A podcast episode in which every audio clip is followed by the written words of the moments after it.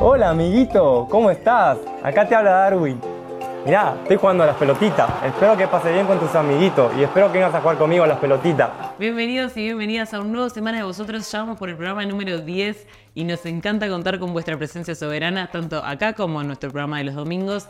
Miedo al lunes, ¿cómo estás tú? Yo estoy muy bien. ¿Vos? Muy bien también. Me alegro. Bueno, esta semana fue eh, una semana muy particular, fue bisagra porque Uruguay le ganó 3 a 0 a Bolivia, luego de ganarle respectivamente a Brasil y Argentina 2 a 0. Eh, Milei, por su parte, ganó en, en las elecciones de Argentina, Sí. es el nuevo presidente de la República Argentina. Y finalmente eh, Spotify ya dijo que se va, que no hay vuelta atrás. Eh, vuelve Lares, el viejo y querido. Vuel- Vuelven los CDs de música del Chui, Por el iPod Nano, vuelve el iPod Nano. Y bueno, todo esto y más, ¿dónde? en cual repasa de los cielos.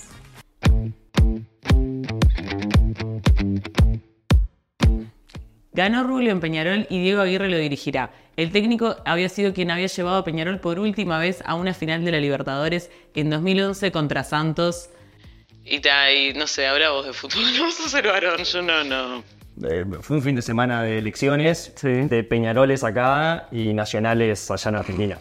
Así es, eh, tuvimos la Libertadores de un lado y la Libertad Avanza de otro lado, pero me parece que no nos miran por nuestro análisis futbolístico, así que vamos a meternos un poco más con lo segundo. Bueno, eh, de todos modos, estuvimos conversando mucho en el miedo el lunes pasado, que sale los domingos 20 horas, como bien sabrán, eh, haciendo un análisis, bueno, de la victoria de Milei. A ver, análisis no en esta clave de, estos eruditos, sino conversando con, eh, con gente Muy militante. buen- muy buenos eh, invitados. muy buenos invitados del Partido Colorado, del Partido Nacional. Y bueno, estuvimos conversando sobre el fenómeno Milei. eh, Justo se dio con que ganó ahí. Y está el video subido. Vayan a verlo porque estuvo lindo.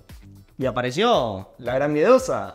Apareció la gran miedosa, no con el mejor sonido, pero siempre con buena letra, y este domingo con toda. Se pica. Se pica. Vamos. El hombre que me vuelve loca, me come la boca y me libera el corazón. Bueno, finalmente rugió el león en Argentina. Rubio, el león. Bueno, basta de chistes de Peñarol. Ganó Milei con 56% en Argentina, así que eh, se vienen tiempos de libertad. Y en esto de que venía a bajar la inflación y venía a hacer que la crisis la paguen los políticos, los supermercados al día siguiente de que ganó Milei eh, remarcaron los precios hasta un 45% más de lo que venían cobrando. Porque es muy de casta ir al supermercado. Bueno, y con Milei eh, se va a la casta y entra Mauricio Macri. Y entra Caballo. Domingo Cavallo, que fue el ministro de Economía de, de la Rúa, también de Menem en su momento, y fue el ministro que renunció en la crisis del 2001, ¿no? O sea, en de- en la debacle absoluta. Y decir que Menem está muerto, sino también estaba el jefe de gabinete. Menem está muerto.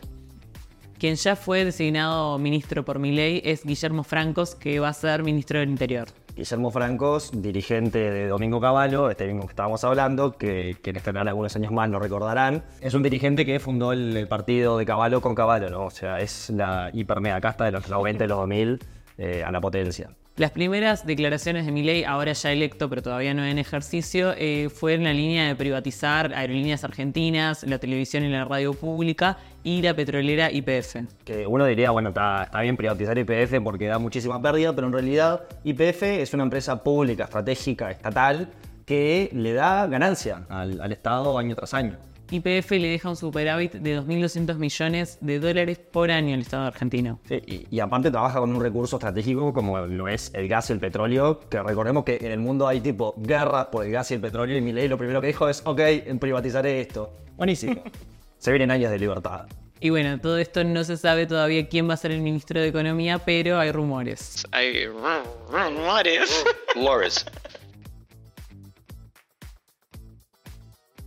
Le mandamos un fuerte abrazo a nuestros amigos y hermanos argentinos que ojalá les siga yendo bien con la pelota. Para ya pillarlos.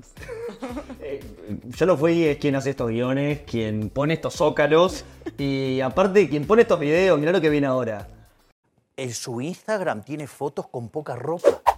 Alerta nacional. ¿Se va Spotify de Uruguay? Wota de vu, Ah. pero lo habíamos anunciado en el tercer semana de vosotros que Spotify estaba amenazando en el marco de la discusión de la rendición de cuentas en el Senado con irse de Uruguay. Pero pensábamos que era mentira, o sea, Pensamos como- que era fake. pensamos que era como una buena noticia para dar que generara clics, pero que no iba a pasar al final. Sí, y generamos clics, fue de nuestro video más visto, gracias por eso, Blandengues. Pero ahora, bueno, parece que además de todo era contenido periodístico. Eh, el gigante de la música anunció que se retirará de Uruguay en enero. Van a dejar de ofrecer servicios eh, para que escuchemos musiquita. Sí, eh, Podcast. ¿Quieren matar a los progres? quieren matar a los progres. A mí en particular, eh, yo el año pasado solo escuché 18 días enteros de podcast. De podcast. Sí. Estoy enferma. Así que estamos eh, muy preocupados con esto. Ahora no parecería que van a cambiar nada porque ya la rendición de cuentas se votó. Y quiero opinar, ¿puedo editorializar un poco? Está bien que los intérpretes quieran eh, su tajada, eh, defendemos eso, pero la verdad que a los que están eh, cagando más que nada es a los pequeños artistas o los artistas emergentes, porque los artistas emergentes no importa si cobran 20 dólares o 40 dólares de Spotify, necesitan hacerse conocidos, necesitan llenar eh, salas donde toquen, necesitan vender eh, sus remeras, necesitan eh, tener sponsors, necesitan tener marcas atrás. Y la mejor forma de hacerlo es con Spotify, porque no todas las redes sociales son tan, tan fáciles o están tan dedicadas a la música y los están matando, boludo. No puede ser que no se hayan arreglado para que no se vaya Spotify. O sea, nos están matando a nosotros, pero particularmente a los artistas eh, más emergentes. ¿Alguien quiere pensar en Bauti Hill? En Bauti Hill, pobre, o sea, que estaba por sacar su disco en Spotify. No, pero hu- hubo algunos... serio? Yo, yo por lo menos vi en Twitter dos cosas. Una que era gente diciendo esto es un problema de los chetos que escuchan Spotify. Y yo la verdad que creo que es un consumo extremadamente extendido Sí. en la sociedad uruguaya, pero si siguen eh, discutiendo así, eh, tipo progres con progres, che, es Van a ganar mi ley. ¿Quién pagan a Miley? Se le sigue diciendo ella a Spotify. Y en segundo lugar, vi artistas justamente eh, pequeños o incipientes quejándose porque, o sea, gran parte de los ingresos que tenían como músicos en Uruguay, que es muy complicado ser músico en Uruguay, o sea, en el mundo, imagínate, en Uruguay, era vinculado a las ganancias que le daba Spotify, que obviamente es una multinacional que lo que quiere es ganar plata. Y eh, bueno, el, el gobierno en la rendición de cuentas lo que hizo fue eh, aprobar eh, una, una ley, un aditivo que yo creo que tiene buenas intenciones, que es darle lugar económico a los artistas en la generación de la ganancia, pero eh, en una perspectiva más general termina sacando todo el servicio por no llegar a un acuerdo. Así que, por favor, chicos, hagan asado, como saben, háblense. Sáquense el. Bueno, nos gastamos todos los chistes de Ares la última vez que dimos esta noticia, así que ya está. Póngale play a lo que sigue. Grandes intenciones, implementación dudosa. ¿De qué estamos hablando? Estamos hablando del anuncio del gobierno que planea empezar a pagar hasta el 50% del costo de los hoteles de los trabajadores que ganen hasta 50 mil pesos por mes. Es una idea eh, muy loable y maravillosa. El tema es que por ahora no tenemos eh, información de cómo se va a implementar, cómo se van a sortear los diferentes problemas que puedan surgir. ¿Qué, qué sabemos de esto? Bueno, no, eh, se anunció, eh, el, el Ministerio de Turismo pasó por la Cámara de Diputados un poco antes del anuncio y no dijeron nada, entonces tampoco está muy claro el tema de la implementación. Sigan viendo Semana de Vosotros, los próximos que vamos a anunciar todo lo que sepamos en torno a esto, porque obviamente estamos recontra de acuerdo con la defensa del turismo interno y del consumo interno. eh, y no vamos a hacer más chistes sobre el Pharmacity. No. Porque ahora eso es línea de nuestro amigo querido Cambowe, Sebastián da Silva, que eh, en eso de, que- de que Canam va a comprar nafta tipo al otro lado de la frontera, bueno, ahora Cambowe tuiteó explicando cómo pagar Spotify con la Prex Argentina para no pagar en, en Uruguay. Sí, está bien, yo lo entiendo. Está muy preocupado por la continuidad de Buffet Sentimental, es su podcast favorito. Lo subió en, en historia. Lo subió en historias. Pero quiero decir que eh, además de esta medida que está muy eh, en el sentido de, de favorecer el turismo interno, que recordemos lo golpeado que está por todo en la clemencia al, Pharmacity. Eh, además de eso, eh, yo particularmente creo que el turismo debería eh, ir a, hacia- hacer un derecho como lo es la licencia, porque no solamente deberías poder tener días libres, deberías poder tener los medios y las cosas accesibles para disfrutar esa licencia turisteando. Moviéndote, eh, disfrutando de los servicios que nuestro país tiene, porque aparte Uruguay es hermoso y a veces eh, te terminas yendo a Buenos Aires en vez de a Rocha porque es carísimo. Así que celebramos estas medidas, nos gustaría saber más al respecto. Eh, creo que ya estamos opinando demasiado y siendo muy poco objetivos. Ya parecemos un medio tradicional. Capaz que el Ministerio de Turismo tendría que contratar una empresa en Estonia para que nos explique mejor esta medida. Qué chicanera. Bueno, y ahora una pésima noticia que llegó desde Brasil, que es que en el marco del concierto de Taylor Swift en el Eras Tour fallecieron dos fans. Sí, uno de ellos fue Gabriel, un joven que había ido a ver a Taylor y le quisieron robar en las inmediaciones del estadio y lo terminaron matando en una rapiña con homicidio. Y después hubo otro fallecimiento también. Sí, eh, se trata de una chica que se llama Ana, de 23 años, que eh, falleció en la fila para entrar, se desvaneció y posteriormente falleció por eh, un golpe de calor y eh, se le está echando la culpa a la productora, eh, entiendo yo con justa razón, porque no dejaban entrar con agua, a pesar de las condiciones eh, imposibles que había ese día, ¿no? Habían tapado cosas de ventilación para que tampoco se les aglomerara como mucha gente afuera del estadio. Y además, otro baño. y había, y había partes eh, del piso que eran de metal que después para los siguientes conciertos las sacaron y levantaba un calor que la gente subía fotos de, de sus piernas y, y cosas que tuvieron quemaduras de segundo grado por esos pisos que pusieron. Entonces, eh, la verdad eh, fue una vergüenza eh, por parte de esa productora. Obviamente, eh, después Taylor Swift salió a hablar. Hay gente que, no sé, está más o menos contenta con lo que ella dijo, pero el tema eh, es la productora y son las productoras en general. Eh, y quiero hacer eh, aviso de. Acá se viene también muchas fiestas, mucho calor, también en algunas con sustancias y todo, así que por favor, cuidarse mucho, eh, tomar mucha agua y a las productoras, si alguna nos está viendo oh, media pila. No, no pueden jugar así con la vida de la gente. Se calentó. Una que le cae muy bien a Marcos acaba de sacar su libro. Estamos hablando de la ex fiscal Gabriela, Gabriela Fossati, quien llevó adelante el caso del ex eh, jefe de seguridad presidencial Alejandro Esteciano. Sí, fue una fiscal que tuvo muchísimas, eh, muchísimos cuestionamientos en algunas decisiones que tomó, muchas declaraciones muy polémicas con la prensa. Recordemos todo eso de eh, no quiero volarme por este caso, pero bueno, estás investigando a la mano derecha del presidente en un caso de corrupción enorme.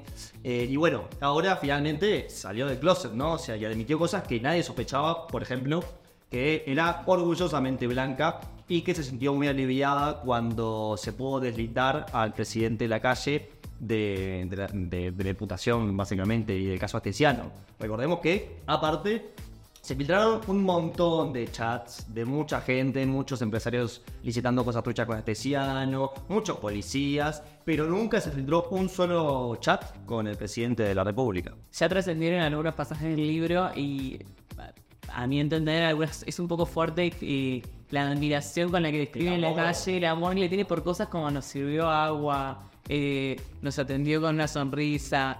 Traemos una onda. Ese, ese vendría siendo un poco el tono, pero bueno, también le pegó a eh, Jorge Díaz, a Gustavo Leal. No, no sé, la verdad que promete el libro, así que nada, Marcos cumple en verano, ya saben que regalar. ¿eh? Se está yendo el 2023, un año preelectoral. El año que viene van a ser las elecciones, vamos a tener muchas elecciones, va a ser todo un año de mucha campaña electoral. Yo la verdad tengo un poquito de ganas de empezar a ver qué dicen y eso. Sé que ya después a los tres meses me tienen todo podrido, tengo ganas de votar en blanco. Pero bueno, eh, se viene la campaña electoral y Sí, perdón, ¿sabes cómo se va a llamar la campaña cubierta por nosotros, no? La campaña del miedo. Pero bueno, sí. buenísimo. Eh, la oficina de percepción ciudadana eh, indicó que el Frente Amplio con 45% es la fuerza eh, política más no, no votada, con, con más apoyo, seguida por el Partido Nacional con 27%, aunque bueno, eh, esto va a ser creo que una elección más de coaliciones, así hay que que hablar. Todo eso también tenía contado. Sumando las coaliciones, el Frente Amplio por su parte te- tenía 45% de los votos estimados y la coalición de gobierno 37% de los votos. Es decir, habría hoy en día, según esta oficina de percepción ciudadana, una diferencia de 8 puntos en un posible balotaje. Pero que los Frente Amplistas tampoco se pongan a cantar de victoria porque eh, ya sabemos que si algo sabe mal hacer el Frente Amplismo son campañas electorales. Por ahora el Partido Colorado tiene más candidatos que puntos porcentuales de intención de voto, pero bueno, eh, Tienen 6 candidatos, ¿no? sí, eh, y, y quién no aparece? Hay alguien que falta y hay, hay un partido eh, que, que no está, no, no sé, un partido del gobierno además, Con mucho cargo. con mucho cargo. Por otra parte, el Frente Amplio oficializó en un plenario nacional en Maldonado eh, sus cuatro precandidatos. Oficialmente el FA ya tiene cuatro precandidatos y va a ser con lo que va a competir hacia las internas de junio del próximo año. Así es, estamos hablando de Andrés Lima, Mario Vergara, Yamandu Orsi y Carolina Cose. Compañeros, compañeras, pasé a saludar. Y atentis porque este domingo, 20 horas en medio del lunes, vamos a hacer un informe bastante completito, divertido, obvio, porque es domingo de noche y yo no quiero matar a nadie, sobre todos los precandidatos de todos los partidos que hay, que, como decía Fer, eh, no sé, el Partido Colorado tiene seis precandidatos. Eh, bueno, el partido nacional por ahora 3. Capaz que se suma Techera, uno nunca lo sabe, frente a Pro 4. Bueno, quiénes son, de dónde vienen, qué han hecho. Un mapa general que creo que nos va a ayudar mucho eh, y le va a gustar mucho a quienes les gustan las roscas. Sí, y para los que no les gusta tanto y también quieren tener un antidomingo, ¿quién viene? ¿Quién viene? Viene Luanita. Este domingo viene Luana a acompañarnos en el stream. Ojalá que se cante algún tema con la Nan Miedosa, veremos. Eh, pero bueno, estamos muy contentos de, de recibirla. Eh, así que, domingo, 20 horas, por donde tú sabes, con quien tú sabes. Miedo al lunes, con Luana.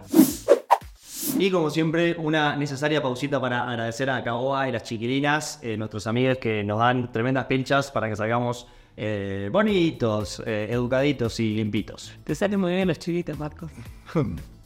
Y ahora que estamos en la mitad del video, no te olvides de poner like y de verlo completo, obvio que nos ayuda con la retención del usuario. Ah, ya era tipo pesado con el algoritmo. No, poner like, suscribite, eso que ya sabes. Sí, Ya, 66% de la gente que nos ve no está suscrito, ¿eh. Sí, eso es una vergüenza para ustedes. Eso es una vergüenza. Ya vamos a empezar a traquear quiénes son y en algún momento le vamos a poner su video cuando compremos un medio de comunicación. Le vamos a publicar todos esos nombres de la gente que- que nos veía sin estar suscrito. La real campaña del miedo. Mentira. Lo requeremos, pero suscríbanse, pongan like, comenten. Seguimos. Ricardito volvió mucho más rápido de lo que creíamos y está auspiciando de separador en la ciclovía polémica del 18 de julio. Porque esto ya está sucediendo. eh, dejó de ser un render. Yo admito que pensé que toda la vida iba a vivir ahí en el mundo de los renders, en el mundo de Platón, de las ideas. Pero no, eh, efectivamente, estamos por tener o ya teniendo una ciclovía. En esto de la carrera de los renders, viste que le ganó un sanado a Sí, Tranvía. le ganó en la carrera imaginaria eh, a Tranvía, pero bueno, eso la verdad que ojalá todavía pase. Sí, sí. Pero va a estar en- viviendo en el mundo de los renders un poquito más. pase por otro lugar. No por la bicisenda porque no, no- no puede. Yo quiero que sean todos amigos, Spotify con el gobierno, con los intérpretes. Yo quiero que, por favor, que los, los cicloviaístas sean amigos de los eh, automovilistas. Ciclistas. Sí, pero es más divertido decir lo otro. Pero por favor que vuelvan las papeleras a Montevideo que me tienen Ah, loco. ¿Qué onda? O sea, estoy seguro que le echaron un paper de otro país del mundo que dijeron esto es un gran ejemplo para sacar las papeleras de este país. No, fue mala idea. Nunca me imaginé que iba a ir por ahí todo para pegarle cosa. Todo para pegarle. Yo he estudiado, he leído informes en donde dicen que mejoró. No, en serio, hay, hay informes publicados. De hecho, uno fue hecho por la U, si no me confundo, en donde dice que mejoró Tiene título de Peña también. Mejoró la limpieza en, algunos barrios, en algunas plazas, porque bueno, el hecho de no tener papelera cerca, eh, medio que como que te saca ese chip de tirarlo y, y aparte te evitas el tema de hurgar en las papeleras. Pero la verdad es que es extremadamente incómodo cuando andás por lugares de Montevideo que no tenés en ningún lugar para tirar. O sea, Sobre todo las fecas de perro. Pero bueno, esta semana hubo demencia como nunca, así que volvemos a pedir clemencia para los vencidos.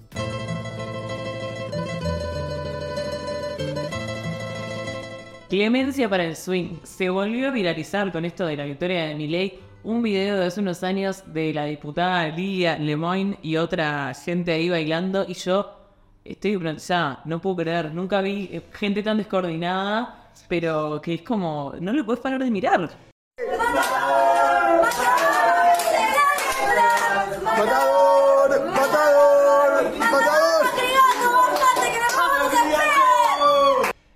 Cada vez que se filtra un video de Lilia pasan cosas terribles. Eh, hay uno del joystick que me encantaría ponerlo, pero seguro que nos sacan la monetización del video.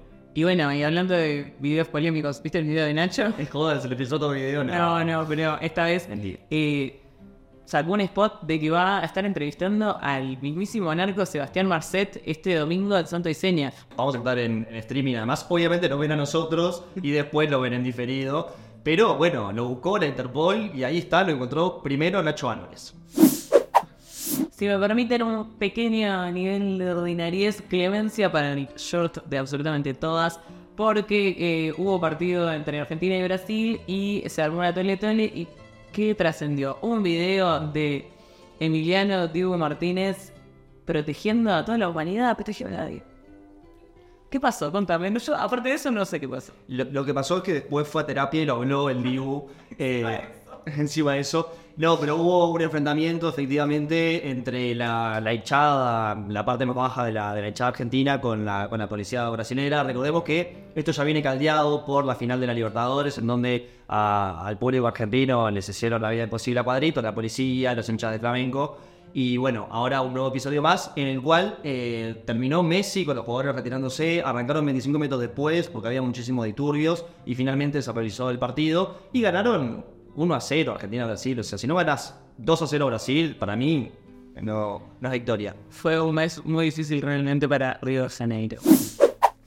Y clemencia para todos los que estaban contra la Bielsaneta, que me parece que ahora son pocos. El loco Bielsa ya los tiene a todos metidos en el bolsillo, especialmente después de la derrota eh, para Bolivia de 3 a 0. Eh, dicen que estuvo zarpado, yo estaba totalmente de espaldas en la pizzería eh, viendo el partido, pero... terrible. No, yo estoy muy contento y aparte tenemos testigos de que nos subimos a la Bielsaneta cuando no era tan común subirse a la Bielsaneta y los testigos son ustedes blandengues, porque desde el primer semana de vosotros venimos diciendo que esta estrategia de juego, este... vamos a ser campeones del mundo. Ok, ok, anulo Mufa, anulo Mufa. Para mí son el campeón del mundo como lo era para Orsi en el 2010 en Sudáfrica, que quedó cerca, pero fuimos los últimos en ir y los últimos en llegar. Ojo, estuvimos cerquita. Tranquilo Marcos, Javier Mujicay no es real, no puede lastimarte. ¿Te imaginas que clona a Manuela? Clemencia para los disléxicos, porque creo que se le mezclaron algunas letras a los hinchas de Boston River. Yo creo que está bien escrito, eh, inmarsacible, que es una mezcla de Marcet y X que entre lavado y lavado se les... Mezclaron las letras, sí. O clemencia para nosotros que no conocemos la palabra, somos unos bobos. Y un saludo para el cuadro del presidente. Bueno, y el que se preparó bien antes de ir a debatir con Andrade fue Botana. ¿Qué dice? Che, este jugador. Che. Escuchá, Antonio Olivera, ¿quién es Antonio Olivera? ¿Cómo? ¿Quién Digo, es Antonio eh, Olivera? ¿Jugó en Italia con ¿Quién vos? es Olivera? ¿Eh? ¿Quién es Olivera? Nunca jugó en Italia con No jugó conmigo, no. En San Siro, nada. Ah, no, no, ¿Eh? no, no lo conozco, no sé quién es. En la puerta del Basilón son mucho más claros a las 8 de la mañana tomando agüita.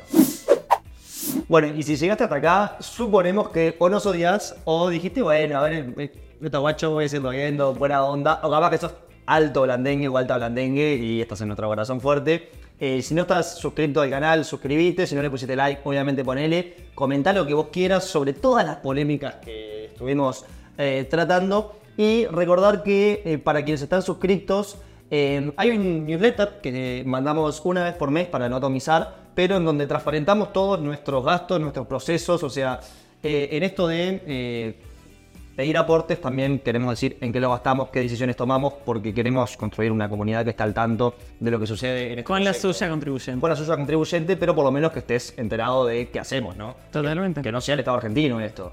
Fuiste muy bueno con el uruguayo. Sí, también, pero no seas la Intendencia de Artigas. Bueno, entonces, ¿cómo podés aportar con nosotros? Además de likeando, compartiendo y todo eso, puedes entrar a miedoalexito.ui y hacer tu aporte mensual o de una única vez. Puedes, eh, no sabemos dónde está el QR en este momento en la pantalla. Sí, eh, nos lo ponen en la cara o algo así. Eh, puedes eh, a través del QR directamente ir y aportar. O creo que en los comentarios de, de YouTube mismo también se puede. Hay un montón de formas. Eso fotos en vivo, creo igual, ¿eh? Pueden poner un sobrecito de plata y eh, mandarlos a nuestra casa, no sé, la forma que quieras, El sobre se expresa de muchas maneras. totalmente. Nosotros somos amplios. Si llega el sobre, decimos lo que vos quieras. Así que bueno, nos veremos en la próxima y nos vemos este domingo a las 20 por la pantalla de Miedo al Éxito con Miedo al Lunes en vivo, cantando, divirtiéndonos, informando. Así que ya sabes, Miedo al Éxito. Lo relevante.